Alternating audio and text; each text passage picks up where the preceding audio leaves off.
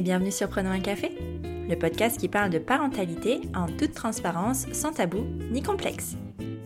Je m'appelle Élise Bulté et chaque mardi, je reçois un ou une humaine concernée de près ou de loin par la parentalité pour échanger sur des sujets souvent éloignés des contes de fées, mais toujours passionnants et criants de vérité. Avant de vous parler de mon invité du jour, sachez que vous pouvez désormais soutenir Prenons un café sur Tipeee. J'ai très envie d'emmener le podcast encore plus loin, mais pour ça, j'ai besoin de vous. Alors si le cœur vous en dit, vous pouvez entrer dans l'aventure avec quelques euros. En échange, de nombreuses contreparties trop sympas vous attendent. Un merci tout spécial à Clémence, Benjamin, Louise, Sylvana et Laure qui font partie des tout premiers supporters. Pour faire comme eux, rendez-vous sur la page Tipeee de Prenons un café. Et maintenant, place à l'épisode. Aujourd'hui, je suis plus que ravie de vous présenter celle qui a mis des images sur les mots, celle qui a illustré les violences éducatives ordinaires pour mieux les comprendre. J'ai nommé Fanny Vella. Illustratrice depuis 4 ans, Fanny est l'autrice, entre autres, de la BD Le Seuil sur les violences conjugales, publiée aux éditions Big Pepper, et de la BD Et si on changeait d'angle aux éditions Elle et Graines. Dans cette dernière, Fanny propose avec beaucoup d'humour de changer le regard que nous, adultes, avons sur les enfants, en inversant les rôles dans des scènes quotidiennes. C'est bien un nouveau regard sur l'éducation qui nous est proposé dans ce livre, et c'est bien de cela dont nous allons parler dans cet épisode. Fanny nous raconte son expérience de maman qui fut aussi déterminante dans son cheminement d'illustratrice que dans son chemin de vie. Nous parlons de violences éducatives ordinaires, de ses extrêmes et ses dérives, pour finalement se demander et si toute cette histoire d'éducation non violente n'était qu'un retour à l'écoute de ses instincts Vous pensiez être seule à galérer? Mettez vos écouteurs et prenons un café.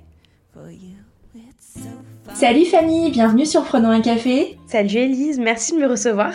Euh, je, suis, je suis vraiment contente de te recevoir. J'ai l'impression qu'en fait, je me rends compte que je dis cette phrase tout le temps. Mais c'est vrai, je suis toujours contente de recevoir des nouvelles personnes sur Prenons un café. Euh, je t'ai contacté via Instagram parce que je suis ton travail depuis euh, depuis longtemps. Euh, mais je vais te laisser la, la primeur de la présentation. Est-ce que tu veux bien nous en dire un petit peu plus sur toi, nous dire qui tu es, ce que tu fais dans la vie, pourquoi tu le fais, avec qui tu le fais, enfin voilà, dis-nous tout. avec plaisir. Alors, eh ben moi je suis Fanny Vella, donc je suis illustratrice et autrice de bande dessinée. Euh, si tu m'as contacté par les réseaux sociaux, c'est que c'est là-bas que j'opère depuis euh, ben, presque quatre ans. Oh là là, que ça passe vite. On en parlait avant d'enregistrer. Non, en fait, euh, je suis maman et c'est important que je le dise parce que c'est euh, aussi à l'origine de, de, de, ma volonté de prendre les crayons euh, pour aller un petit peu partager, comment dire, mes déboires d'abord de femme enceinte, puis mes déboires de jeune maman, puis ensuite, euh, toute euh, ma prise de conscience autour euh, des violences éducatives ordinaires. Et c'est vraiment une des thématiques principales autour de laquelle j'ai vraiment façonné tout mon travail d'illustration à travers des illustrations que je partage sur les réseaux sociaux, mais aussi à travers les livres que j'ai choisi d'illustrer quand il s'agissait d'auteurs ou que j'ai choisi d'écrire quand il s'agissait de, de mes propres ouvrages.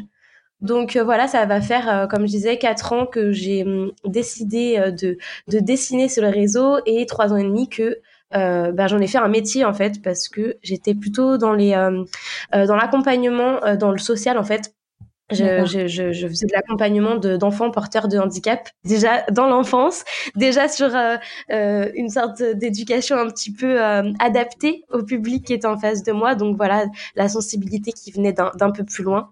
Et puis le crayon qui permet de d'allier à la fois la passion de l'image avec ce besoin un peu de contribuer à faire évoluer les consciences et tout ça autour de, des valeurs qui me sont chères. Et tu dis que tu as commencé à dessiner euh, quand, quand tu tombée enceinte, du coup, mais avant ça, tu dessinais pas du tout? Euh, si je dessinais euh, jamais autant que depuis euh, quatre ans, mais euh, j'ai toujours aimé ça. En fait, j'avais une sorte de, de, petite certitude depuis toujours que je ferais des livres. Je j'adore les livres depuis euh, depuis gamine, mais mais c'était c'était une passion dévorante. Genre c'était même un peu trop à certains moments. J'étais vraiment dans un monde parallèle, mais j'étais certaine en fait de, de, de faire des livres un jour. Je savais pas si je les écrirais ou si je, je les illustrerais. Euh, mais pour moi, ça a été une sorte d'évidence en fait quand euh, quand j'ai été arrêtée euh, à sept mois et demi de grossesse parce que euh, je devais vraiment porter des adolescents de leur fauteuil jusqu'à leur lit de soins et tout ça. Donc c'était vraiment un peu trop physique pour une le stade avancé de la grossesse où j'étais et et j'étais j'étais très frustrée parce que je sortais d'une d'une vie professionnelle extrêmement bah, riche à la fois physiquement mais aussi euh, euh, euh, dans les interactions et tout ça à être seule à la maison euh, enceinte. Donc je me suis dit il est hors de question que je fasse rien. Donc je me suis dit bon voilà le seul truc que je peux faire c'est tenir un crayon. Donc euh, donc bah dessinons. Mais oui c'était c'était vraiment quelque chose qui me plaisait depuis depuis quelques années. Et en fait à la base, base, base, avant d'être dans le social, j'ai fait des études dans la communication visuelle. Donc, on était ah déjà dans l'image, pas dans le dessin, mais vraiment déjà sur une réflexion. Euh, et d'ailleurs, je crois que ce qui me passionne le plus dans mon travail, c'est pas tant euh, le, le, comment dire euh, l'esthétique de l'image que je produis. C'est plus la construction de, du dialogue, de la mise en scène pour être avoir une sorte d'impact assez rapidement sur une seule image. Et ça, je pense que je le tiens des études que j'ai fait dans la communication visuelle. Ouais. Est-ce que tu te souviens euh, du tout premier dessin que tu as fait euh, à propos de ta grossesse? Enfin, de quoi tu as eu envie de parler à ce moment-là? Euh, Alors, quand j'ai commencé, j'étais vraiment sur du léger. Euh, je dessinais euh, vraiment les trucs. Euh, enfin, je crois qu'aujourd'hui, à l'époque, je pensais être originale, mais je suis pas sûre que je l'étais tellement déjà parce que ça, tous mes déboires de femme enceinte, genre ah, je peux pas me baisser pour ramasser ce truc-là à cause de mon ventre, ça n'avait absolument rien de de foufou vu que je crois que c'est un truc qui est vécu par tout le monde et, et surtout que je pense qu'il y a d'autres gens qui l'ont fait avant, après, etc. Mais c'est vrai que moi, je je suivais pas encore beaucoup d'illustrateurs à l'époque, donc à part évidemment les les, queens, euh, genre les Pénélope Bagieux et Margot Motin, euh, euh, entre autres. Mais, mais voilà, je suivais pas non plus énormément de, de, blogs de, de dessin, parce que c'était des blogs encore il y a 4 ans. C'était plus les blogs qu'Instagram et tout ça. Il y a 4 ans, ouais. J'ai ouais, bah, Instagram fait partie de la vie depuis, euh, je sais pas, tout le temps. non, mais c'est peut-être moi qui étais encore trop, euh, j'étais un peu vintage, peut-être à J'étais pas à la page du tout. Non, en fait, euh, voilà, je, je, je dessinais, voilà, ah là là, quand je marche, genre, oh là là, ça fait beaucoup de bruit, boum boum, bah, parce que je suis grosse quand même. c'était, waouh, on était sur un message fort. ouais, mais en même temps, c'était tout nouveau pour toi. Enfin, c'était, tu dis, c'était pas original, mais pour toi, dans ta vie, ça l'était, quoi.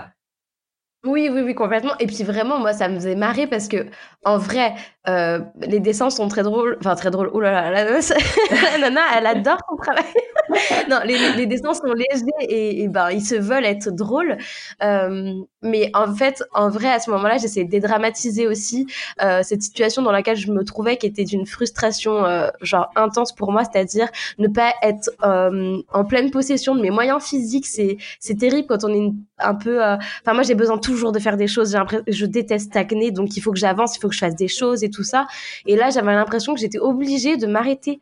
Et, euh, et aujourd'hui, j'ai compris que, que c'est un processus normal et qu'il faut en prendre soin et qu'il faut le, qu'il faut, qu'il faut, voilà, le, le, le laisser euh, exister mais euh, à cette époque-là moi j'ai vraiment j'ai l'impression d'avoir été un peu aussi éduquée dans un truc que qui te fait croire que si tu ne fais rien tu, tu es feignante et tu, euh, tu deviens inutile et tout ça. Et, euh, et voilà je enfin pour moi c'était juste pas possible. Et j'ai choisi d'en rigoler à travers des dessins qui montraient que euh, cette incapacité de se mouvoir euh, cette dépendance affective de mon mec qui dès qu'il partait cinq minutes ça me mettait dans tous mes états.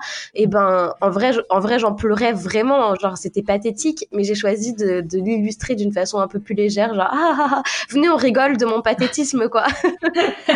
Mais à quel moment du coup, tu as basculé dans le côté euh, revendication de la force euh, Revendication de la force, euh, après, plutôt dans les, les, dessins qui. Ouais, dans tes dessins, parce que tu vois, tu, tu disais au début, ça a commencé à, à par des dessins légers qui pour rire un petit peu de la situation dans dans laquelle tu étais. Mais et à un moment, tu as tu as basculé. Enfin, tu as voulu dire des choses plus plus plus profonde en fait pour euh, pour revendiquer mais c'est à quel moment? Enfin ça a été quoi le déclic pour toi? Bah l'arrivée de ma fille enfin clairement ouais. euh, en fait avant qu'elle arrive, euh, moi j'étais pas très connectée euh, à ce bébé dans mon ventre et tout. Je me disais oui, je sais qu'il y a un être humain qui grandit, mais c'est terrible pour l'instant. Euh, je j'y étais pas attachée enfin c'était euh, et c'était très euh, culpabilisant parce que euh, je me disais oh là là enfin j'avais l'impression qu'on qu'on avait plus donné de visibilité à ces mères qui étaient connectées à leurs enfants dès la naissance qui enfin avant la naissance je veux dire qui qui du coup voilà communiquaient déjà avec et forcément ben moi je me disais mais mais je, c'est horrible je vais je vais j'avais plus lu en plus de choses qui parlaient du non lien qui se crée qui enfin du lien qui ne se créait pas parfois à la naissance et qui mettait des fois des semaines des, des mois voire des années avant d'exister. Et j'étais sûre d'être cette mère là euh, donc en fait avant la naissance, je n'avais lu aucun bouquin euh, qui parlait d'éducation. Euh, je n'avais lu, euh, enfin, j'avais pas pris d'informations pour peut-être voir des choses dans une alternative différente que que l'éducation qui m'avait été donnée. et à l'arrivée de ma fille, ce bouleversement, mais mais vraiment incroyable sur cette vague qui m'a submergée d'amour pour elle et, qui en a fait mon monde. je me suis dit là, j'ai plus envie de rigoler. Là, j'ai envie, euh, moi, d'aller euh, m'enlever les gros boulets qui me traînaient aux pieds dans une bonne thérapie pour essayer de, de devenir enfin la mère que j'avais envie d'incarner.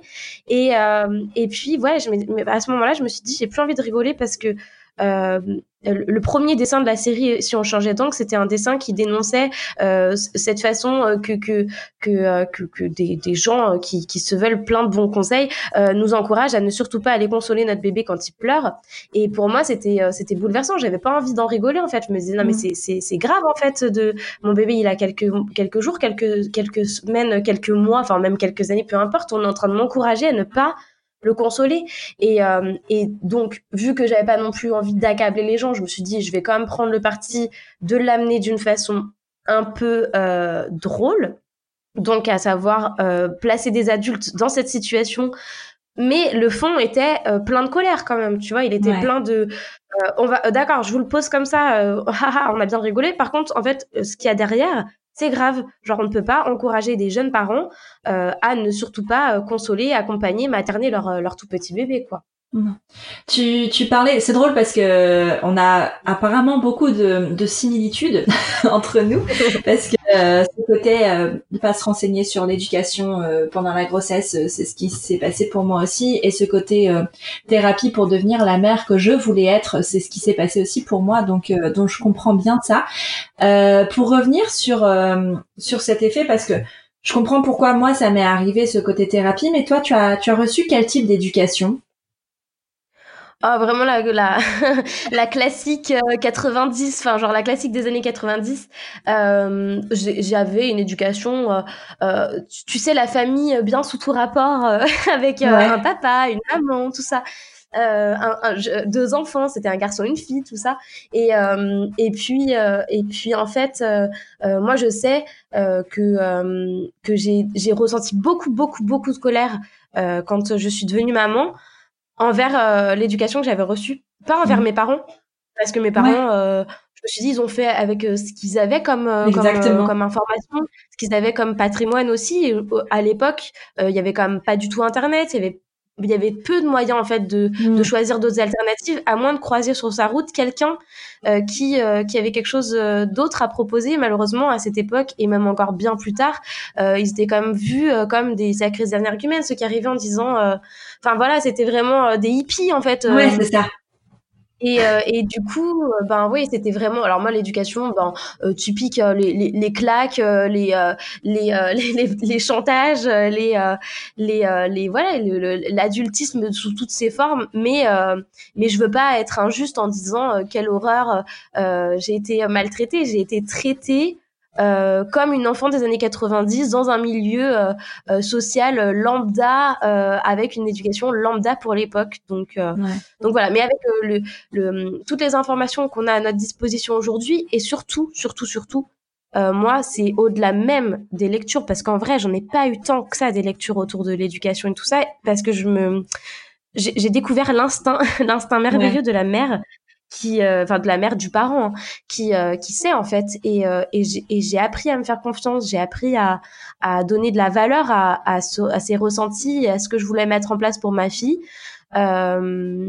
Et, euh, et oui, cette reconnexion à l'instinct, je pense que certains euh, s'y sont complètement coupés pendant un temps. Sinon, je ne comprends pas qu'on puisse euh, enfermer euh, son enfant dans un parc, qu'on puisse fermer la porte sur les pleurs de son enfant. Euh, si on est connecté à son instinct, pour moi, ça me pense, ça me semble impensable d'agir ainsi. Je suis, ouais, c'est, c'est, je te rejoins, je te rejoins vraiment. Et euh, et, et c'est vrai qu'en fait, et c'est ça qui est aussi difficile. Mais quand tu parles, tu commences à parler de violence éducative ordinaire, notamment avec les personnes qui t'ont vu grandir et qui t'ont élevé. Je trouve que c'est difficile parce que, par exemple, les parents ont parfois ont, surtout l'impression qu'on les juge eux en fait sur euh, leur façon de faire, sur euh, qu'on remet en question. Euh, alors oui, on remet en question, mais en aucun cas c'est une accusation ou un blâme parce qu'en fait, tu le dis vraiment bien, ils ont fait ce qu'ils ont pu avec les moyens qu'ils avaient à ce moment-là. Aujourd'hui, c'est vraiment différent, donc forcément, forcément, on, on, a à disposition toutes sortes de, de supports on, peut parler à d'autres gens et, euh, et en effet, cette reconnexion à l'instinct, elle est, elle est vraiment forte en fait d'écouter euh, ton ton intérieur, en fait, ton enfant intérieur, ton moi intérieur, mais mm. c'est quelque chose qu'on nous a pas appris à faire en ayant grandi aussi dans les années 90. Euh, on te disait pas, écoute-toi, tu vois. On te disait, euh, il faudrait mm. faire ça, tu vois, pour euh, pour être bien dans la société, pour avoir un beau métier, pour avoir de l'argent, il faudrait que tu fasses tel métier, telle voie, tel ceci, et jamais euh, qu'est-ce que tu as envie de faire? et, mais, c'est du coup ça, transparaît complètement sur la parentalité de qu'est-ce quelle mère t'as envie d'être, quel père t'as envie d'être, quel parent t'as envie d'être. C'est une question qu'on se pose jamais. Aujourd'hui, j'ai l'impression qu'on la pose un peu plus, euh, notamment grâce à, à, à, à ton travail. Euh, oui, je suis là pour faire des fleurs. non, ça fait plaisir. Non, mais que remettre. Euh, il y a vraiment aussi, euh, tu sais, ce, ce regard qui est posé sur l'enfant. C'est vrai que mm. euh, de, prime abord, on, on, a pu avoir tendance à voir l'enfant comme, comme, comment dire, une sorte de de petit être à, à, modeler pour ne surtout pas le laisser euh, sortir du moule et surtout qu'il qu soit pas gênant, qu'il soit pas encombrant, qu'il qu fasse pas trop de bruit, qu'il soit bien obéissant et tout ça. Et, euh, et je trouve que quand on, on, parle déjà de, l'amour inconditionnel que l'enfant éprouve euh, dès la naissance envers ses parents. Je trouve que déjà on replace euh, le lien parent-enfant dans quelque chose de beaucoup plus sain. On n'est pas mm. sur euh, c'est un petit manipulateur qui va essayer de vous tester pour devenir un enfant roi, blablabla. Bla, bla, bla, bla, On est sur c'est un enfant qui vous aime d'une telle façon que de toute façon, il ne veut pas vous décevoir. Il, euh, il, euh, tout ce qu'il va faire, ça, ne sera jamais en, en, rien pour vous manipuler afin d'arriver à des fins euh, qui puissent, euh, voilà, le placer une sorte de joue de pouvoir entre entre l'enfant et l'adulte. Et, et, et moi, de, de quand j'ai compris qu'en fait il s'agissait que de besoins, euh, de besoins, voilà, de, de, de réassurance, de besoins euh, physiologiques euh, et, et, et d'amour. Et ben, je me suis dit, euh, ok, d'accord, là, moi, ça, ça c'est, c'est bon, c'est quelque chose que je peux combler. arrêtons ces, ces, ces, rapports de force et tout ça. Je crois que c'est vraiment ce truc-là, l'empathie, qui qui a pris vraiment toute la place euh, du euh, de ce que je pensais euh, devoir combler avec du rapport de force. Parce que moi mmh. quand j'étais enceinte j'étais sûre que euh, je serais euh, une mère un peu plus semblable au modèle d'éducation que j'avais reçu. C'est-à-dire clairement l'enfant il sera pas roi. Mais c'est quoi ce truc? C'est quoi cette expression? Et vraiment mmh. j'étais la première à dire l'enfant va s'adapter à notre vie mais nous on va pas euh, enfin ça genre à un moment donné c'est bon quoi. Genre euh, c'est et puis enfin genre euh, enfin en gros il faudra bien qu'il rentre dans, dans dans les cases de de ce que nous on veut lui faire faire et compagnie même si c'était pas conscientisé comme ça, pour moi, c'était tellement une évidence. Et quand elle est venue, je me suis dit, mais moi, mais c'est pas possible, c'est de la pureté en, en barre. Évidemment qu'elle elle, elle, va être, euh, qu'elle va, qu'elle va être bienveillante et tout ça, parce que bah, moi, je vais l'être avec elle. Et, euh, et voilà, tu, tu nourris euh, de la bienveillance avec de la bienveillance. Enfin, tu peux pas attendre d'un enfant euh, qui soit empathique si toi-même tu ne l'es pas avec lui, tu vois. Ouais. Ouais, je suis d'accord avec toi. Et ce, ce gros, parce qu'en fait, c'est vrai qu'on reçoit beaucoup cette critique de, de l'enfant roi, euh, mais mm. je crois que en fait, les adultes ont peur de, de perdre le contrôle, en fait. Mais, euh, mais, mais, mais dans tout, hein, dans toutes les relations, j'ai l'impression que, en tout cas, on a appris à, à contrôler. On a appris à contrôler l'amour, on a appris à, tu sais, à, à pas se prendre de claques, à pas, à pas être en all-in pour pas se prendre de claques, par exemple, dans une relation amoureuse. On a appris à, à, à vraiment tout maîtriser. Et euh, je pense que c'est ça aussi, c'est euh, cette maîtrise dont on, on aurait besoin avec l'enfant qui arrive, parce que cet amour, il est tellement, enfin, tu peux pas imaginer ce que ça peut être avant de le vivre, en fait. Et, et quand bien même, s'il est pas euh, instantané, pour, la, pour le coup, moi, le mien n'a pas été instantané, et, et j'aime ma fille plus que tout au monde. Enfin ouais, c'est, je sais pas, c'est du contrôle euh, permanent sur tout, euh, sur l'image que tu veux donner, parce qu'il y a ça aussi, ça a ce côté euh, vachement image avec l'enfant. Euh, tu sais, les crises au supermarché, c'est le premier truc dont on te parle, tu vois. Euh, ah, pourvu qu'elle fasse pas une crise dans le magasin, parce que c'est l'image qu'on renvoie, le, le parent qu'on renvoie en fait, alors que exactement.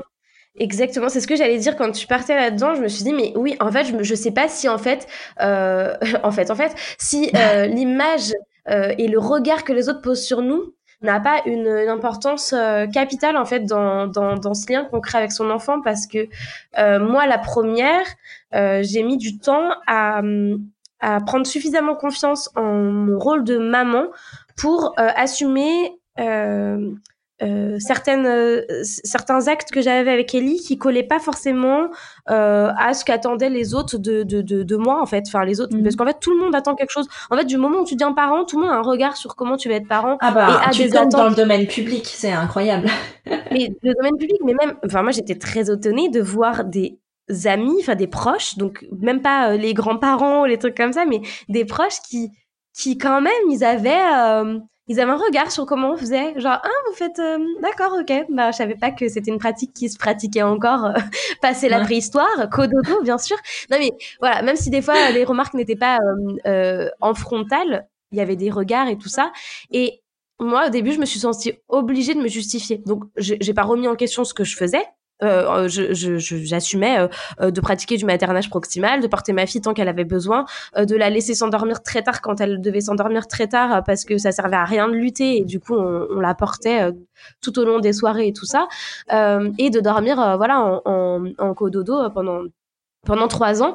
Euh, mais euh, mais voilà, je, je plutôt que d'assumer euh, voilà, ou de laisser passer les regards sans, sans y prêter attention, ou d'assumer clairement euh, ce qu'on faisait en disant oui, voilà, on fait comme ça, c'est tout.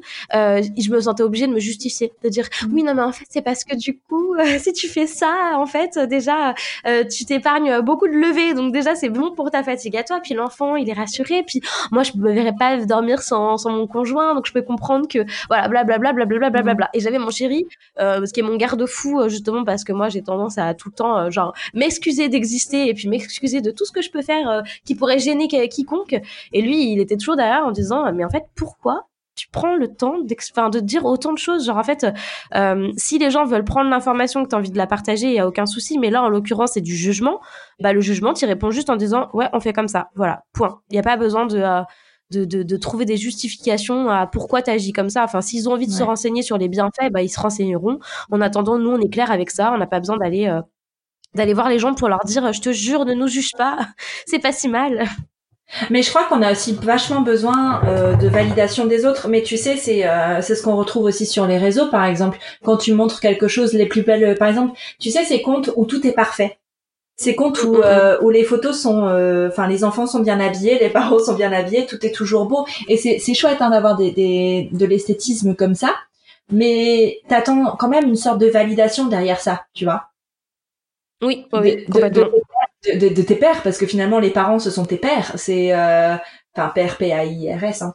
Euh, pas tes pères, pas euh, paternels. Mais, euh, mais du coup, c'est ça, en fait, t'attends une validation de se dire, OK, est-ce que je suis dans le bon rang? Est-ce que je fais bien partie du clan des parents?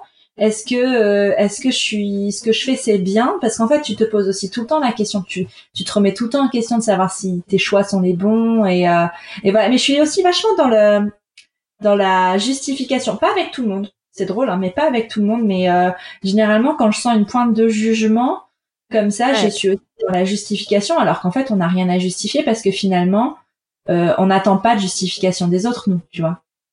Non, non, mais, mais non, bien, mais totalement. Mais alors vraiment, euh, Mille fois d'accord, mais tu sais, en plus, euh, je trouve qu'on en revient un peu sur les réseaux. Les gens sont beaucoup moins dans un truc de vie parfaite et, et ça devient presque une fierté de, de, de, de venir assumer, enfin pas une fierté, mais en tout cas un, un leitmotiv de venir assumer aussi ses, ses, euh, ses faiblesses, euh, euh ce qu'on fait pas bien et tout, parce que on a, je pense que les, les, les, les influenceurs, les influenceuses ont compris aussi que les gens avaient besoin de s'identifier. Plus qu'un modèle, ils avaient aussi besoin de pouvoir s'identifier pour euh, se comparer à quelqu'un qui euh, a aussi des faiblesses et tout ça.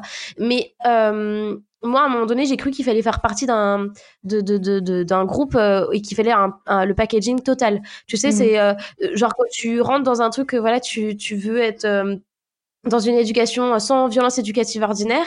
au début, j'ai cru que pour faire partie de l'équipe, fallait bah, porter Bon bah ça c'est bon, je le faisais. Euh, faire du cododo, ok ça c'est bon, je le faisais. Et allaiter euh, genre euh, sans, sans jamais limite de temps. Et moi j'ai arrêté d'allaiter Ellie quand elle avait six mois et, et je l'ai très mal vécu, mais je sais plus si je l'ai mal vécu parce que je je je je, je suis pas allée chercher l'information pour pouvoir continuer et et tout ça ou si je l'ai mal vécu parce que je me disais mince j'ai une case en mmh. moins cochée dans le packaging de, de la mère que je voulais être.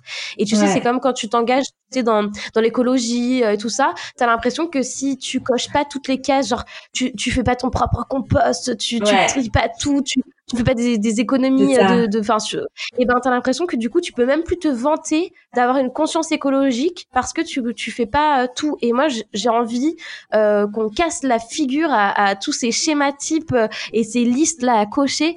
Euh, parce que euh, parce qu'elles font beaucoup de mal parce qu'en fait il y a des gens qui baissent les bras sur euh, sur euh, sur des sur certains trucs type je sais pas mettons le cododo ils vont baisser les bras dessus parce qu'ils vont se dire ouais mais vu que de toute façon je fais pas l'allaitement enfin ça sert à rien mais non rien ne sert à rien. Et, et tant que tu fais des choses euh, à ton rythme, et puis peut-être qu'il y a des choses que tu veux mettre en place, mais que tu te sens pas encore euh, d'attaque pour le faire, ou que c'est pas le bon moment, ou que t'es pas encore prêt, ça viendra à un autre moment, ou ça viendra pas, mais c'est pas grave. Mm. Chaque chaque chose qui est fait euh, pour euh, le, le, les bienfaits bah, de la planète, si on parle d'écologie, ou de, de l'enfant, c'est toujours un pas à prendre et ça sert à rien d'avoir déjà dans le viseur euh, tout ce que t'as pas encore accompli. Déjà félicite-toi d'avoir déjà su mettre en place des choses ou remis en question certaines certaines certaines normes quoi. Et puis tu as aussi ce côté euh, radical, tu vois, quand tu prends conscience des choses, de vouloir tout tout de suite. Et ça, ça marche pas, tu vois. Je prends l'exemple, tu vois, tu parlais d'écologie. Euh, tu vois, moi j'ai entamé une démarche zéro déchet. Et au début, tu sais, je voulais tout supprimer.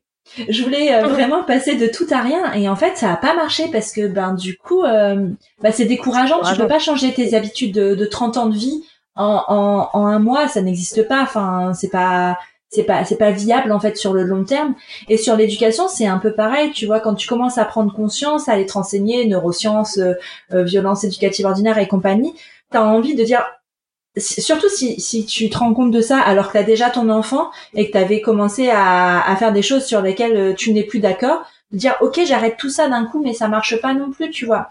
Et tu faut pas non plus se flageller d'avoir quelques comportements qui sont inadaptés parce qu'en fait ça arrive aussi de mais tu, peux pas être parfait tu vois. Moi ça m'arrive de de crier très honnêtement et de dire à ma fille euh, c'est pas cool ce que tu fais alors que je sais que dire c'est pas cool ce que tu fais c'est pas une chose à dire je sais que dans les ça, fait partie de, de la liste de, de, de toutes les violences éducatives ordinaires mais je le dis ça m'arrive Non, dis pas ça. Attends.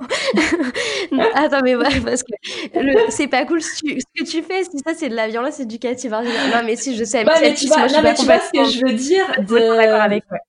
Non, mais tu vois, de parce que ça en fait partie, tu vois. Quand tu regardes vraiment la liste, oui, t'as vraiment le droit de. Enfin, enfin, c'est euh... et c'est difficile. Cette liste, elle est, elle est, elle est dangereuse, je pense aussi, parce que, euh... enfin, elle est, elle est pas bienveillante cette liste, parce que, euh...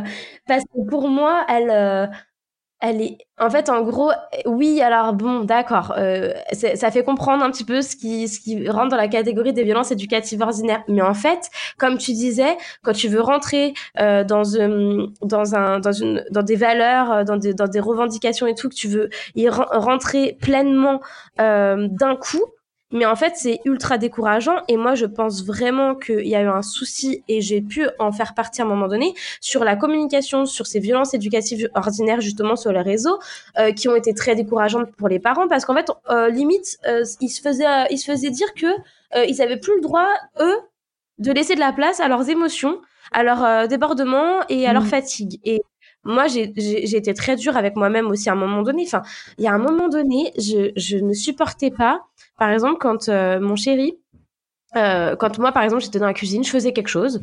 Euh, ah oui, on est sur un cliché. Là, j'étais dans la cuisine, je faisais à manger.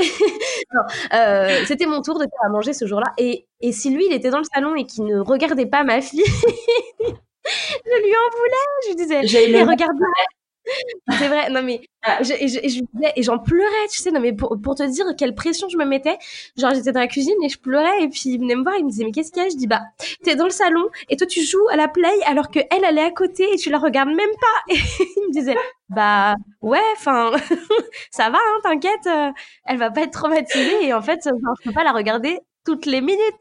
Et je disais, j'ai eu la même chose. Mais c'est assez euh, perturbant parce que tu, enfin, moi, je sais qu'il y a un moment où mon couple pouvait, avait un, côté, euh, euh, enfin, c'était compliqué dans mon couple à cause de ça. Parce que j'étais ah trop sur l'exigence, tu sais, de t'as pas le droit de, de, regarder un message pendant que t'es avec elle, t'as pas le droit d'être sur ton téléphone, t'as pas le droit de faire autre chose quand t'es avec elle, il faut que tu sois en full time avec elle. Alors qu'en fait, objectivement, moi, j'étais pas en full time avec elle quand j'étais avec elle, tu vois. Mais je voulais. Mais c'est parce que tu culpabilisais de toi. Mais, alors, c'est ça. Mais oui, mais moi, c'était pareil. Je culpabilisais moi de des fois ou des moments où j'avais pu euh, ne pas être en pleine conscience avec elle et compagnie et du coup j'attendais de lui qui compense cette culpabilité que j'avais non mais oui je comprends mille fois tu vois?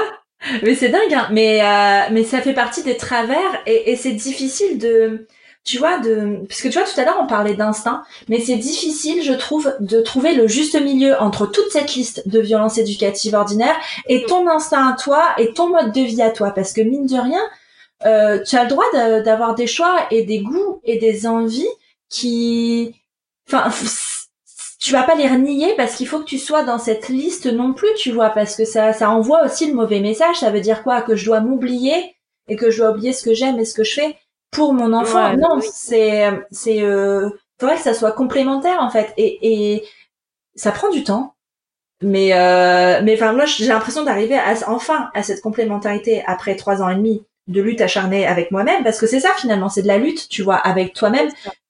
Parce que tu sais pas en fait, tu te fais plus confiance entre est-ce que je, je fais cette chose-là parce que on me l'a inculqué quand j'étais jeune, est-ce que je fais ça parce que je suis une liste ou est-ce que je fais ça parce que j'en suis intimement convaincue? Tu vois, c'est difficile de, de parfois faire la part des choses, je trouve. Oui, mais complètement. Et, euh, et, en plus, euh, je, trouve que c'est facile à un moment donné de, trouver un peu de bon sens entre, entre, euh, pour trouver un équilibre entre nos propres besoins, ceux de notre enfant, la liste des, des VO et tout ça. Mais euh, il faut pas oublier qu'il y a des gens qui n'ont pas euh, ce, ce recul-là Enfin, tu vois, je, je, vois toi, tu dis, euh, en trois ans et demi, j'ai trouvé un équilibre, euh, ce qui peut être à la fois court et très long, mais il y a des gens, cet équilibre-là, parce que ils n'ont pas euh, cette curiosité d'aller chercher des informations par eux-mêmes, parce qu'ils ont euh, un pas assez peut-être d'entourage ou quoi, ils vont se contenter de suivre une personne ou de prendre une liste et d'essayer de suivre ce truc à la à la à la lettre euh, ou euh, ou alors euh, se, se, se, mettre en confrontation totale euh, contre ce système là et justement essayer de, de, de, de, créer quelque chose qui est complètement en conflit. Et on l'a vu à un moment donné sur les réseaux il y avait un réel conflit entre ouais. mais c'était affligeant de dire ça entre les pro VEO et les anti VEO et je me disais mais comment? Évidemment que ces gens qui se revendiquent pro-VO, ils ne le sont pas. Mais c'était tellement violent pour eux, je pense, de s'entendre dire que oui, punir, euh, mettre au coin, machin, c'était euh, c'était des violences éducatives ordinaires. Violence, c'est un mot extrêmement fort. Et, mm. euh, et, et, même si pour moi il prend sa pleine mesure du moment où on fait du chantage, on menace, on humilie un enfant, c'est, je pense qu'il y avait des chemins à emprunter qui était différent selon si on voulait faire passer le message à telle personne ou à telle personne, parce que tout le monde n'est pas sur un stade aussi avancé. Et mmh. aujourd'hui, moi, j'aime bien plutôt expliquer aux gens euh, comment je, je, je m'écoute moi aussi et comme je, je faillis des fois à, à, à, à ce que j'essaye d'apporter à Ellie, euh, des, là j'ai un exemple très récent euh, elle se elle se levait euh, voilà genre bon bah un coucher classique d'enfant qui se couche parce qu'il est fatigué puis finalement se relève parce que oh bah il a soif oh bah il a envie de faire pipi oh bah, il a un petit câlin un petit machin. Et puis c'était un soir où il fallait absolument que j'aille euh, donc euh, mon, mon conjoint n'était pas là ce soir-là. Il fallait absolument que moi j'aille travailler. J'avais un truc en retard. Il fallait absolument que j'aille travailler. Et euh, et ça faisait trois fois qu'elle se levait pour des excuses voilà qui étaient pas voilà elle buvait une goutte d'eau et elle disait ah c'est bon hmm, j'ai bien bu. Et j'avais vraiment très soif. Et à un moment donné, euh, genre, euh, elle se relève et je m'énerve et je lui dis non mais Ellie c'est bon là tu te enfin tu te moques de moi c'est pas possible. Genre qu'est-ce que c'est maintenant? Et, euh, elle me dit mais je veux faire pipi donc je l'emmène aux toilettes et pendant que j'étais qu'elle était aux toilettes j'étais là franchement ça me saoule. Moi il faut que je travaille. Ça fait quatre fois que je me relève et tout et d'un seul coup donc elle me disait rien elle me regardait. Elle a trois ans et demi ma fille. D'un seul coup je la regarde et j'arrête et je dis oh là là je suis désolée je dis je sais pas ce qu'il m'a pris euh, là, c'est juste que je suis stressée. Enfin, oui, j'avais pas à m'énerver contre toi comme ça et tout. Euh, je dis, bah écoute, désolée. En plus, enfin, pour le coup, tu fais vraiment pipi, donc euh, excuse-moi. et, euh, et en fait, ça s'est trop bien terminé. Moi, j'étais hyper apaisée. Elle, elle m'a fait un gros câlin. Elle a dit c'est pas grave, maman, bonne nuit. Elle est allée se coucher, elle ne sait plus le lever. Et moi, ça m'a fait du bien parce que je me suis dit, si j'étais allée juste, euh, si je l'avais recouché et que j'étais repartie dans mon bureau, je me serais pris la tête en me disant pourquoi, pourquoi tu l'as parlé comme ça en plus la pauvre et mm. tout? Et là, juste, je me suis excusée tout de suite. Euh, et, euh, et, et, je, et je me suis sentie bien parce que je me suis dit bon bah j'avais le droit d'être en colère, j'avais le droit d'être stressée, mais par contre j'ai surtout euh, le devoir ensuite euh, de lui expliquer qu'en fait euh, elle elle y est pour rien. Et euh, et que et, et, pour moi ça je dirais pas que ça efface tout parce que si demain un parent met une énorme baffe à son gamin et genre deux secondes après lui dit oh là là j'aurais pas dû machin en attendant quand même c'est chaud on fera le geste est grave. après après tu vois il y a le côté s'excuser ou remettre en question tu vois si la personne se rend compte que ce geste est inapproprié qu'après elle travaille dans le sens où parce que ça n'arrive plus tu vois juste s'excuser recommencer le lendemain là ça n'a pas de sens tu vois en fait, c'est parce que je me disais, moi, ma colère, elle reviendra et je me réexcuserai. Et, quand je disais la baffe, c'était dans le sens, euh, si la baffe, elle revient systématique et qu'à chaque fois, il s'excuse, ouais. bah ça va, c'est gentil. Non. Euh, enfin, non, merci, quoi. Genre, Travaille sur ta colère et sur la façon de la gérer, quoi.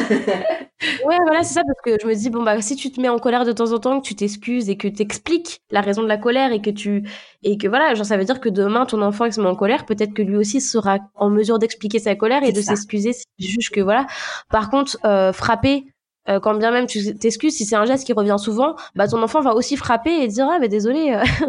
mais bon moi euh, chez moi on me tape et on s'excuse, bah c'est bon je dis pardon quoi, mmh. tu vois, donc donc voilà, c'est je veux pas partir sur le truc trop voilà où forcément il y a une reproduction de ce qui se passe à la maison, mais on n'a pas besoin d'avoir fait des études de, de, psychologie pour comprendre que oui généralement un enfant va souvent reproduire le modèle qui, qui voit à la maison, donc si on montre un peu d'empathie à son enfant, il y a de fortes chances que cet enfant-là euh, euh, montre un peu d'empathie à son tour euh, par la suite.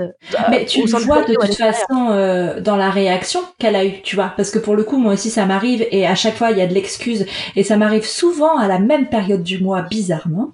Mais, mais, mais, du coup, elle le sait tu vois c'est j'en ai déjà beaucoup parlé mais je communique beaucoup par exemple tu vois avec les fluctuations du cycle et tout ça parce que ça a un impact fort sur notre quotidien mais elle sait et, euh, et, et, ça développe clairement une empathie et une réaction positive. Tu vois, par exemple, toi t'expliquer que quand tu t'es excusé, euh, bah, ta fille t'a dit ah ben c'est rien, enfin euh, c'est ok, euh, bisous, bonne nuit quoi en gros.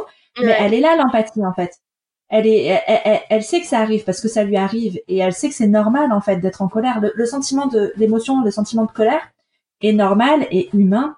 C'est la, la façon dont, dont elle est exprimée qui peut être problématique et il y a des moyens de travailler dessus je veux dire, on n'a pas tous les mêmes clés. Euh, si à un moment euh, notre euh, colère sorte de façon violente, c'est qu'il y a un problème et que ce problème est arrivé euh, clairement. Mais, mais du coup, en face, la réaction, elle est là et en fait, il n'y a pas de. Tu vois, tout à l'heure, c'est drôle parce que tu disais, t'as une, t'avais vu la pureté chez ta fille et c'est ça en fait chez les enfants. C'est que il y a cette, enfin, c'est une page blanche. Tout est à écrire et la réaction naturelle de l'enfant, c'est l'empathie et c'est à nous aussi de, de, de retrouver cette empathie naturelle là, euh, parce que parfois elle a été euh, euh, entravée. Il y a eu des choses, une éducation où la vie a fait que ben on a dû cacher cette empathie là. mais naturellement, l'enfant est empathique. Naturellement, oui, tu vois?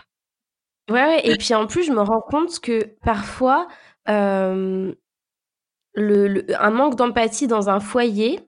Euh, alors, euh, attends, parce qu'il faut que je mette ma pensée en ordre. tu sais, des fois, tu as des parents qui sont extrêmement serviables à l'extérieur, qui sont extrêmement euh, trop docile, trop à l'écoute, euh, trop à s'oublier et tout.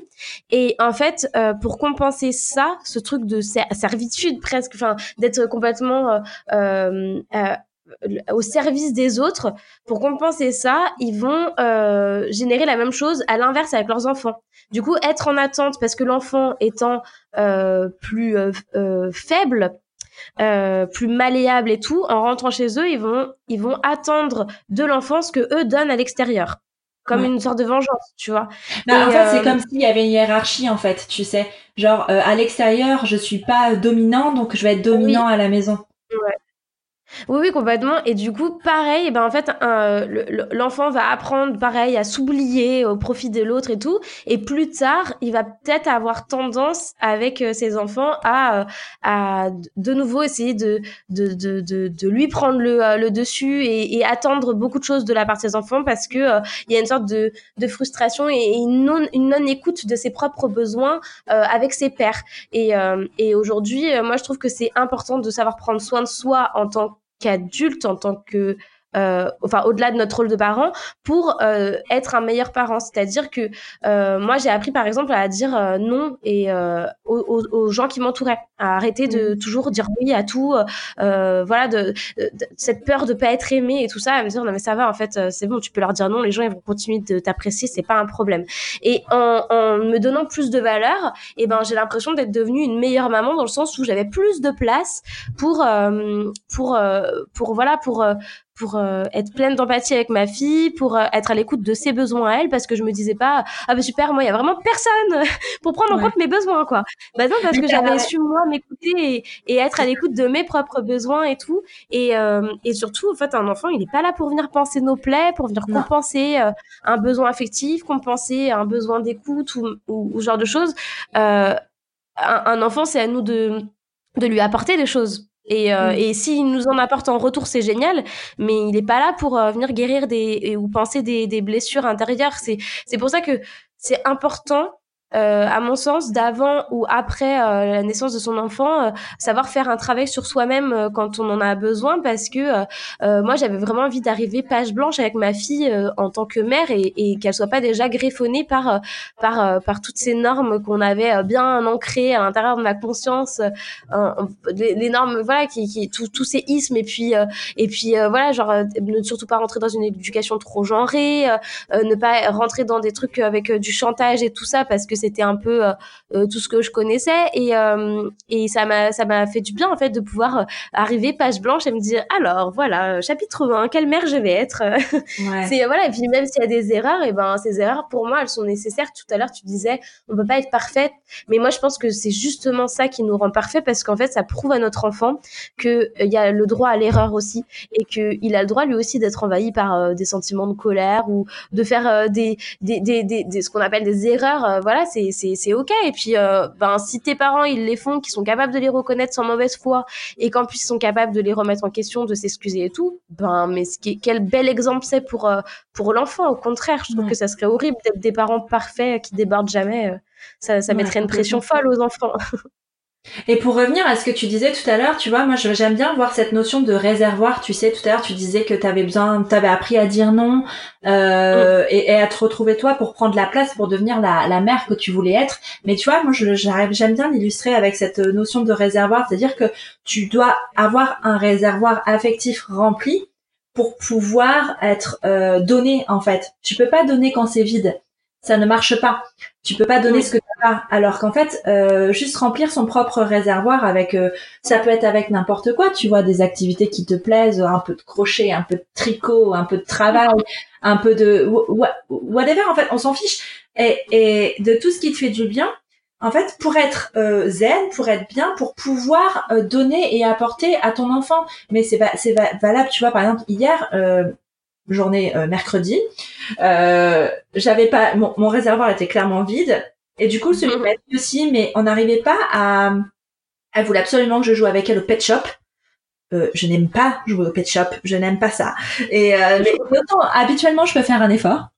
Euh, mais, mais, là hier j'y arrivais pas et en fait elle, elle avait ce qu'elle me disait c'était euh, parce qu'elle insistait tu vois elle voulait absolument ce qu'elle voulait c'était maman remplis mon réservoir j'en ai besoin et moi ce que mm. je c'est euh, je suis désolée mais je ne peux pas je n'ai rien à mettre dedans tu vois et, et c'est difficile mais et ça et ça arrive en fait ça arrive aussi euh, après, finalement, on a réussi à se remplir à coup de à coup de brownie et, et ça, ça allait mieux. ah bah, il y a un petit plaisir, hein. mais mais ça allait mieux. Mais tu vois, de comprendre ça et que c'est pas juste elle qui était en mode dictatrice, euh, maman joue avec moi, c'est tout de suite maintenant. Non, c'était maman, j'ai besoin de toi. Et moi, c'était pas euh, non, je ne vais pas jouer avec toi, tu ne m'obligeras pas à le faire parce que je suis au-dessus de toi. C'était non, je suis désolée, mais euh, je ne suis pas capable de te donner ça parce que je ne l'ai pas et, et de, de oui. tu vois?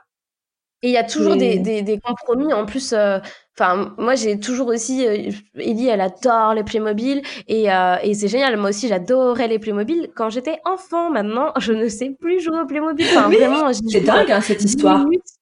Ah ouais, non mais vraiment ça et ça m'embête parce que genre j'adore euh, inventer des histoires et tout ça, mais vraiment je m'ennuie.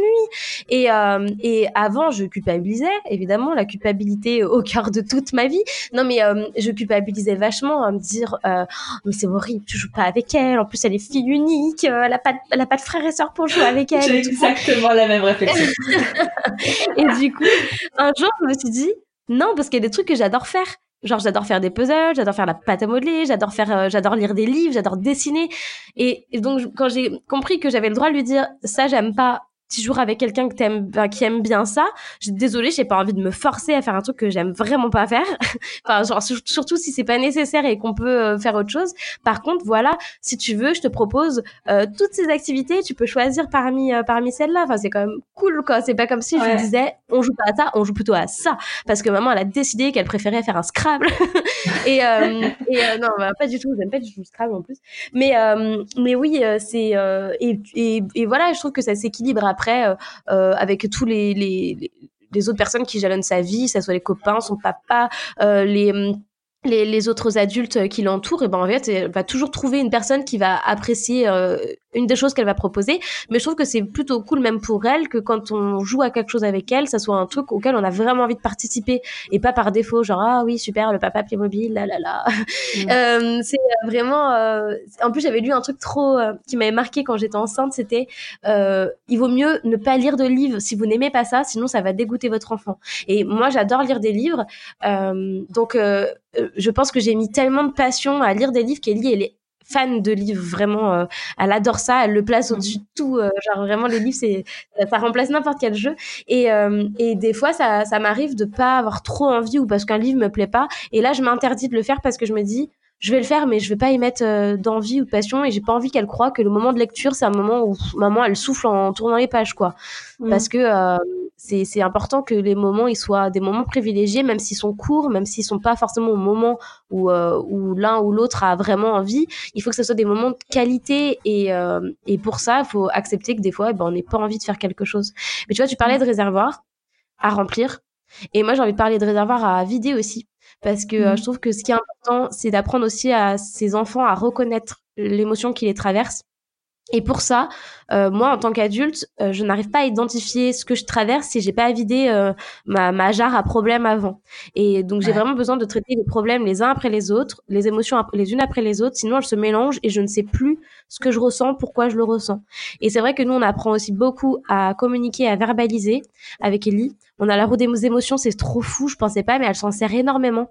Euh, c'est une roue où voilà, tu tournes et tu te dis bah voilà, je, je me sens comme ça, j'ai besoin de ça et voilà, c'est euh, c'est assez cool et, euh, et et je suis trop subjuguée euh, de voir cette toute petite petite fille à trois ans et demi qui vient me voir et des fois qui me dit maman je ressens de la tristesse et j'ai besoin d'un câlin et je me dis mais c'est génial! Et, et des fois elle arrive pas forcément toujours à verbaliser le pourquoi mais en tout cas l'émotion elle a su l'identifier et, euh, et on peut tout de suite essayer de trouver comment la combler plutôt qu'elle elle grossisse, qu'on n'arrive plus du tout à, à la nommer et, et qu'elles se perdent au milieu de, ce, cette jarre qui se vide pas. Et, et je trouve que euh, je veux pas généraliser, mais nous, notre génération peut-être, euh, ou nous à notre âge, une trentaine d'années, tout ça. Euh, enfin non, mais tous les adultes, en fait, il y a beaucoup de gens qui n'ont jamais appris à vider leur jarre et, et c'est fort dommage parce que parce que tout s'y mélange et des fois il y a des émotions qui nous traversent, on pense qu'elles sont négatives et en fait elles le sont pas forcément ou en tout cas elles peuvent être hyper proactives. Et c'est trop intéressant de pouvoir s'y connecter, se laisser traverser par cette émotion sans résister, sans la ranger dans cette euh, jarre-là. Et, euh, et, quel exemple pour nos enfants, hein, genre euh, oui, laissez-vous traverser par les émotions, c'est la vie aussi. pleurer, être heureux, être en colère, ça c'est ça c'est tout un panel d'émotions et de couleurs qui sont importantes à, à, vivre, quoi. Complètement. Tu parles de la route des émotions. Tu peux nous donner la référence? Parce que je pense, je pense savoir euh, laquelle il s'agit. C'est Dis-moi. Euh, c'est euh, parce que moi j'ai acheté sur Uptime et ça c'est l'autrement dit. D'accord. Parce que du coup, j'en ai même deux. J'en ai une pour euh, les adultes et une pour les enfants. Et donc ça s'appelle, je crois que la marque c'est l'autrement dit, oui. D'accord. Parce que parce que c'est un outil formidable. Tu vois, nous on utilise, on n'a pas de des émotions, mais donc du coup ça me travaille parce que c'est vrai que ça peut être pas mal. Mais nous, tu sais, on a le monstre des couleurs, le livre là, le super livre avec toutes les émotions. Ouais, il est trop bien et euh, et on l'a. Euh, en plus, il est magnifique avec ce pop-up là, euh, trop chouette. Enfin, je suis très très livre aussi et on est très livre et nous aussi à la maison, le livre passe au-dessus de tous les jeux. C'est c'est quelque chose qu'on adore et et donc du coup on passe beaucoup par rapport au livre pour pour exprimer l'émotion. Mais là, j'ai l'impression, tu vois, moi de rencontrer justement une impasse où elle connaît les émotions, mais je pense qu'elle aurait besoin d'un support en plus pour exprimer. Parce que là, je pense qu'on arrive sur euh, sur un, un, problème comme ça. Mais euh, donc du coup, c'est euh, c'est pas mal, c'est pas mal de, de donner d'avoir ce type d'outils. Y a-t-il d'autres outils toi sur lesquels tu t'appuies, que ce soit pour les violences éducatives ordinaires Bah déjà, t'en produis des outils, c'est déjà pas mal. Mais mais est-ce que t'as d'autres outils comme ça? Je réfléchis. Pour, pour, les, pour, les, pour les émotions, euh, j'ai, euh, ben, je parlais des plus mobiles tout à l'heure, mais j'avais, euh, j'avais mis en place, je sais plus comment j'avais trouvé cette idée-là, mais je sais qu'à un moment donné, sur les couchers, c'était, c'était vraiment problématique euh, on comprenait pas trop pourquoi. Mais euh, j'avais mis enfin spontanément j'avais joué au Playmobil avec euh, avec Ellie en, en, jouant du coup euh, la petite fille. Et euh, elle elle jouait les parents et, et, en fait je, je, jouais en fait les scènes qui de, de, de des soirs. Donc la réaction que Ellie avait je la jouais avec le, le Playmobil enfant. Et en fait elle jouait les parents. Et en fait dans le discours qu'elle donnait aux parents j'ai compris des choses parce que euh, c'était un discours qu'on ne tenait pas, mais je me suis dit, si elle, elle le joue comme ça, c'est que c'est peut-être comme ça qu'elle le perçoit en fait. Et, euh, et, donc du coup, on a pu nous euh, complètement euh, changer de discours ou en tout cas le l'exprimer plus clairement avec plus d'explications derrière nos attentes, nos besoins et tout ça.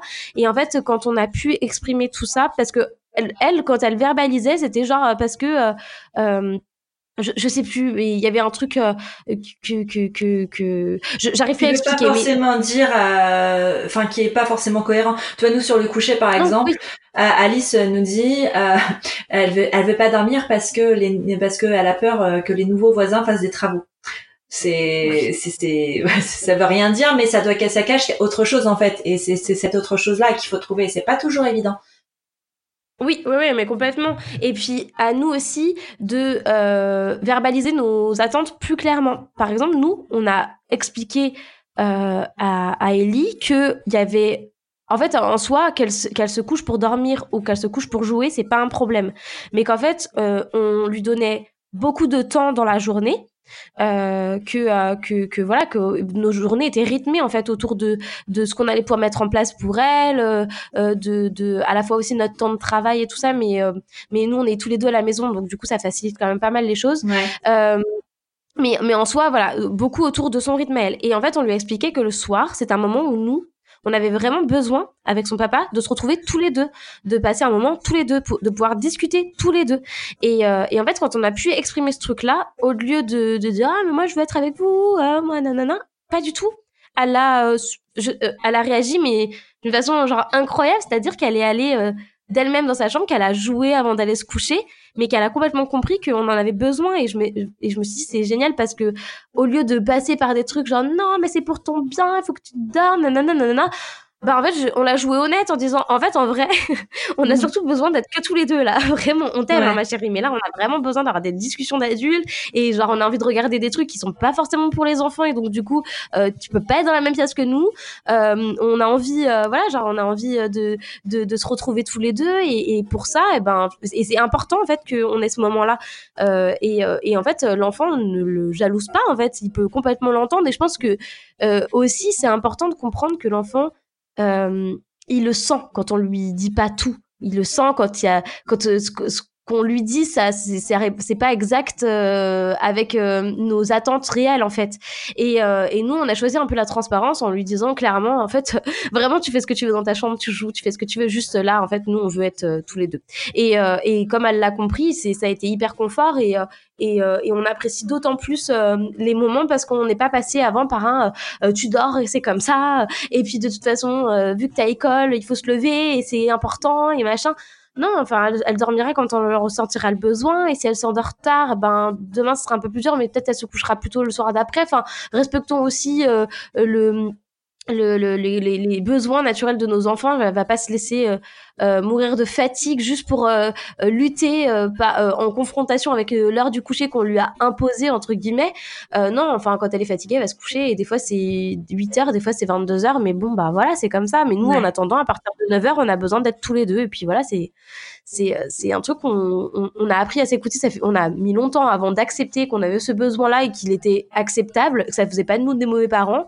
Et, euh, et là, tout le monde se porte euh, vachement bien comme ça. Hein. C'est, euh, c'est très inspirant. Tu réponds à une problématique très actuelle chez moi. C'est vrai. Moi, je suis contente ouais. ouais, bah après, c'est drôle hein, parce que je me répète, mais mais je suis sur un même cas de figure, si tu veux. nous, à la maison, on est tous les deux à la maison aussi. Euh, confinement ou pas confinement, c'est la même chose. On est euh, on est à la maison, on travaille à la maison. Donc on a elle est elle est fille unique et elle le sera. Donc euh, tu vois, c'est c'est plein de, de similitudes comme ça. Mais mais ouais, en ce moment les couchers sont un peu plus compliqués. Alors je sais qu'il y a aussi une part de l'ambiance qu'il y a autour de nous qui est un peu difficile et que enfin qu'il faut aussi verbaliser. Ça c'est euh, c'est pas évident dans le sens où ben euh, encore un confinement, encore ceci, cela, où elle se dépense moins aussi parce que ben on sort beaucoup moins et ce genre de choses et c'est à prendre en compte. Et euh, mais mais du coup ouais on est sur euh, sur ça et c'est vrai que j'ai j'ai parfois les dérives de enfin les dérives c'est un gros mot dérive hein, pour pour dire ça mais de dire bah c'est pour ton bien et parce que demain tu vas être fatigué en soi c'est une vraie inquiétude. J'ai pas envie qu'elle passe une mauvaise journée parce qu'elle est fatiguée, tu vois. Mais en même temps, c'est pas non plus une bonne raison. Enfin, moi aussi, des fois, je suis fatiguée et je vais pas me coucher pour autant. Tu vois Donc euh, finalement, euh, finalement, c'est juste remettre les choses à, un niveau. Et encore une fois, bah finalement, c'est changer d'angle. Oui, je fais une très belle transition. Euh, c'est changer d'angle et se remettre à, au même niveau et se dire, bah en fait, si elle dort pas maintenant, c'est qu'il y a une raison. Elle sait peut-être pas l'exprimer euh, elle sait pas le verbaliser euh, de façon à ce que nous on le comprenne, mais c'est aussi à nous d'aller chercher les clés derrière et d'aller voir ce qui se passe en fait et d'être à l'écoute et d'être euh, d'être là et pas imposer des horaires parce que c'est l'horaire et parce que c'est euh, c'est à cette heure-là qu'on a décidé et ça veut rien dire finalement. Non mais oui oui complètement. Alors qu'en fait un enfant à qui on explique bah là on parlait des couchers mais ça peut être pour pour plein de choses en fait. Là on, je j'ai pas d'exemple mais il y a des il y a des choses en fait quand on les verbalise clairement euh, je trouve que ça fait ça fait moins peur. Je, je pense par exemple à des soins médicaux. Euh, plutôt que d'essayer de passer par des subterfuges pour euh, euh pour euh, voilà pour essayer de faire passer la pilule en douceur et tout ça bah en fait des fois il vaut mieux y aller euh, très clairement parce qu'en fait l'enfant va va va sentir qu'il y a une sorte d'honnêteté et que et qu'en fait il peut nous faire confiance parce qu'on va pas lui cacher des choses, on va pas essayer de contourner un truc. Enfin, moi, je sais que des fois, Ellie, euh, quand des, des adultes s'adressent à elle sur des choses, des, des actes qui vont être, euh, qui vont lui être donnés, je sais pas, euh, euh des, un soin par exemple d'un docteur ou ou, euh, ou quelqu'un qui veut lui dire on va faire ça, on va faire ça. Souvent, elle se tourne vers nous pour faire mmh valider un peu, parce qu'elle sait que nous, en fait, on va lui dire clairement. Euh, genre les, les vrais les, le, le, les vrais faits en fait de ce qui va vraiment se mmh passer de de tu vois c'est je trouve que c'est euh, et puis ça ça casse aussi ces trucs là tu sais euh, euh, on a trop voulu infantiliser mais bon genre les, les enfants mais au point où tu sais c'est tu sais même les mots ils, ils devenaient genre la, la, la, la tuture la machin ah tu vas mm. avoir une toute petite piqûre de rien du tout tu machin et tout. Bah, en fait je trouve que tu les prépares à quoi quand tu lui dis tu vas avoir une toute petite piqûre de rien oh regarde le plafond comme c'est beau hop je te pique machin alors que non ça fait un mal de chien au final, nous, notre fille, elle a eu une piqûre et elle en redemande parce que l'accompagnement, ça s'est fait d'une façon mais merveilleuse. Genre vraiment, la personne, elle lui, elle lui disait, tu peux regarder, voilà, là, je rentre l'aiguille dans ta peau, mais nanana. Et en fait, euh, il y a eu un diplôme de courage. À la fin, elle était trop contente. Elle n'a pas euh, pleuré, elle a rien fait, machin. Et elle en reparle souvent, elle le rejoue souvent avec ses poupées. On, on l'avait fait, nous, avant, on avait joué, mais on lui avait pas menti. On lui a dit, oui, tu as une, aiguille. On lui montrait un petit peu ce que c'était une aiguille qui va rentrer dans ta peau. Ça va prendre de ton sang, mais t'inquiète pas, le trou, il se rebouge. Enfin bref, on avait tout verbalisé. Et du coup, elle est partie là-bas. Elle n'a été surprise et, et traumatisée par rien parce qu'en fait, de toute façon, on l'avait préparée à tout ça. Mmh. Évidemment, on la prépare pas à tout. Il y a des choses évidemment qu'on n'aborde pas avec les enfants, mais encore une fois, c'est ce que je veux dire, c'est que des fois il y a des choses qui tombent tellement sous le sens qu'on oublie de le préciser. Mais aujourd'hui, quand tu travailles sur, les réseaux, je pense que toi tu dois aussi le voir maintenant. Euh, euh, quand tu postes des textes euh, sur des, des, réseaux, tout est décortiqué. Euh, tu n'as pas le droit à l'erreur. Ce que tu dis, il faut que tu sois ultra inclusif. faut pas que tu abordes des choses sans euh, pouvoir l'expliquer derrière. C'est le luxe du podcast, c'est qu'on a le temps d'expliquer pourquoi on pense pas, pourquoi on en est arrivé à, à, avoir ce système de pensée et tout ça. Euh, dans un post ou dans un dessin, euh, t'as pas le temps. Genre ce que tu dis, il faut que tout de suite dedans, ça soit à la fois euh, suffisamment altruiste, bienveillant, inclusif, euh, non genré, non sexiste, non, enfin tu vois, il y a plein de trucs. Euh, et, ah non, mais c'est compliqué. C'est très compliqué. Il faut apprendre à le faire sans tomber dans le truc de, tu sais, j'aime pas là, tu sais, quand on veut caresser dans le sens du poil absolument tout le monde. mais c'est important euh, de pas se positionner trop durement sur des choses parce que des fois on oublie c'est tu sais, des fois, moi, j'étais la première quand je voyais des, des parents porter leur euh, bébé dans des porte-bébés euh, ou en position absolument non physiologique. Tu jugeais J'étais la première à me oh mon dieu, pourquoi ils font ça? Et j'avais, je me disais, comment je pourrais, l'air de rien. Et bon, évidemment, je n'abordais pas ces gens, mais heureusement, parce que plus tard, j'ai rencontré des gens dans ma vie qui avaient des bébés qui ne pouvaient pas être portés en position physiologique parce que reflux, parce que machin, c'était des bébés qui avaient besoin d'être portés face monde ou parce que euh, il y avait aucune position euh, dans laquelle ils étaient suffisamment confortables, outre celle où ils étaient face monde et compagnie. Et du coup, ou portés très bas, pas, forcément en non physio, mais portés très bas en face monde et tout. Si j'avais croisé ces gens-là dans la rue, j'aurais émis un jugement dans ma tête. Et pour avoir discuté avec des gens euh, qui faisaient ça et pour avoir compris les raisons pour lesquelles ils les faisaient, qui, qui, des gens qui étaient euh, formés en fait pour porter les bébés, qui, qui avaient envie de porter physiologiquement et qui n'avaient pas d'autre choix que de faire comme ça, j'ai compris que c'était génial de pouvoir tourner sa, sa langue, pas cette fois, mais dix fois dans sa bouche avant de pouvoir euh, dire quelque chose parce qu'il faut prendre en compte tout l'historique de la personne en face et peut-être que si cette personne, elle agit comme ça, qu'elle dit comme ça, qu'elle fait comme ça, qu'elle porte comme ça, qu'elle dort comme ça avec son bébé, eh ben, euh, avant d'avoir un jugement, il faut prendre en compte beaucoup de choses et, euh, et, euh, et c'est trop important de se rappeler de ça pour ne pas avoir de conclusion hâtive euh, qui sont euh, liés à notre spectre, à nous, unique. Euh, et on n'a pas tout vu, on n'a pas tout vécu. On ne pourra jamais euh, se mettre à la place de tous les parents. Et, et c'est pour ça que j'essaie d'être extrêmement bienveillante, y compris avec les parents qui exercent encore des violences éducatives ordinaires parce que euh, de toute façon en y allant en confrontation le message passe pas déjà mais qu'en mm. plus euh, eh ben il y a des bagages qui sont trop lourds à poser et qu'il faut beaucoup plus de temps et qu'il vaut mieux semer des graines qui mettront longtemps à germer plutôt que euh, d'essayer de bourrer de terreau là pour que la personne euh, voilà que la graine elle germe plus rapidement euh, voilà, je, je trouve qu'aujourd'hui, il faut enrober avec encore plus de bienveillance tous nos propos pour prendre en compte toutes les difficultés, les handicaps, les, les problématiques de, de, qui sont propres à chacun. Ouais. ouais, et pas oublier que ben ce qu'on voit, que ce soit dans la vraie vie ou pardon dans les réseaux sociaux ou sur les réseaux sociaux pardon, c'est une fenêtre.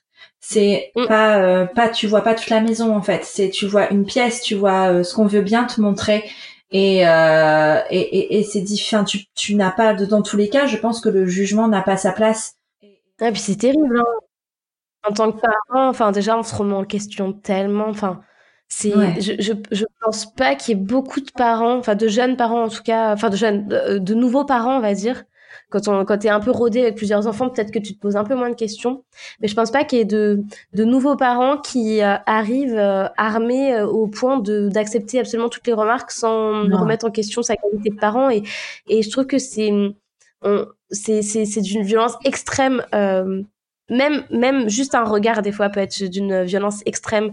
Et euh, et vraiment enfin moi je me rappelle au début c'était terrible. J'avais l'impression que que chaque remarque c'était un coup de poignard euh, qu'on mettait dans, dans dans mon ego de maman à, voilà genre je, on, on, me disait ah tu fais comme ça! Et moi j'entendais incapable incapable et euh, et vraiment je c'est pour ça que c'est c'est c'est important de euh, parce que des fois, c'est, les personnes qui nous disent ça, c'est les personnes qui elles-mêmes euh, l'ont l'ont vécu. Moi, je me rappelle de d'avoir euh, une euh, une tante qui euh, qui nous avait beaucoup dit oh là si vous faites ça, bah, bah, bah il, il, rigolait, notre fille pleurait, il rigolait tous autour de la table en disant ah bah alors là vraiment vous allez complètement vous faire manipuler. Non mais alors franchement si vous faites déjà comme ça, elle a tout compris la gamine, elle avait un mois Ellie et et à un moment donné j'étais revenue à table, j'avais dit mais toi tu te rappelles des remarques que tu avais pris en fait quand les, les, tes enfants étaient plus jeunes? T'avais avais pris ta belle-mère, t'avais pris machin et tout, t'avais apprécié. Et en fait, à partir de ce jour-là, on n'a plus jamais eu aucune remarque parce que euh, c'était un peu genre euh, ah oui, ah oui, c'est vrai que c'était vraiment chiant en fait. et là, je suis en train de faire exactement la même chose, donc c'est pas très cool effectivement. Euh, et, je me dis, il faut. Moi, j'ai trop peur d'oublier ça. J'essaie de me le marteler, genre ah, oublie pas à quel point c'était vraiment vraiment pénible et que tu ne sais pas tout. C'est pas parce qu'aujourd'hui t'es persuadé euh, que t'es dans le bon chemin euh, euh, éducatif, que c'est sur la voie la plus optimale, la plus positive et tout ça, qu'il n'y a pas encore d'autres alternatives qui vont se crier à côté avec lesquelles tu seras de prime abord pas trop en accord parce que elles vont peut-être remettre en question comme toi t'as fait et tout ça. On en parle au début. Et euh, mais euh, mais mais c'est important d'être aussi à l'écoute des futures alternatives parce que il y a toujours moyen de se remettre en question. Euh. et on a aussi beaucoup à apprendre, je pense, des des des des des, des anciens, même si l'éducatif ne nous correspond plus du tout. Je pense qu'on a encore beaucoup de choses à apprendre d'eux euh, sur, plein de choses parce que mine de mmh. rien euh, ils ont pas fait que des adultes euh, complètement incompétents et démunis d'empathie et et, et complètement genre bousillés psychologiquement il y a aussi des belles personnes qui sont nées de ce modèle éducatif et peut-être qu'il y a aussi quelques petites branches à prendre sur sur sur sur cet arbre là qui qui qui nous paraît un peu un peu comment dire ouais vieux et, vintage et, mais voilà je pense qu'il n'y a pas tout à jeter sur sur, euh, sur ce modèle-là, quoi. Non, c'est clair. Merci beaucoup Fanny, c'est une chouette façon de conclure. Euh, sur, euh, si on veut te retrouver, euh, trouver ton chouette travail, ça se passe où, comment, quelle maison d'édition, quel média, dis-nous. Ah, les choses, elles sont en train de bouger un peu sur les maisons d'édition, mais je suis éditée chez euh, les éditions Elle et Graines, les ailes comme un oiseau et les graines comme les graines à germer, et les éditions Big Pepper sur euh, un livre, une BD euh, autour des violences conjugales et une BD autour des violences éducatives ordinaires. Et puis sinon, on me retrouve sur les réseaux avec euh, Fanny Vella comme, comme pseudo. Merci beaucoup, c'était vraiment trop chouette, j'ai adoré. J'ai encore une fois pas, encore une fois pardon, pas vu le temps passer. Ça fait plus d'une heure, mais bon, maintenant les auditeurs sont habitués. Mais c'était vraiment passionnant. Merci beaucoup euh, pour cet échange. Euh, et je te dis à très bientôt. Merci beaucoup, beaucoup, Elise. Ce podcast vous a plu? Vous pouvez le partager sur Instagram en me taguant at Elise-du-bas prenons un café ou encore lui mettre un avis et le noter de 5 étoiles sur Apple Podcast, le Graal pour un podcast. Vous êtes sur Prenons un café, le podcast qui parle des sujets de parentalité en toute transparence, sans tabou ni complexe. Je vous retrouve mardi prochain pour un nouvel épisode et d'ici là, prenez bien soin de vous. Autour d'un café.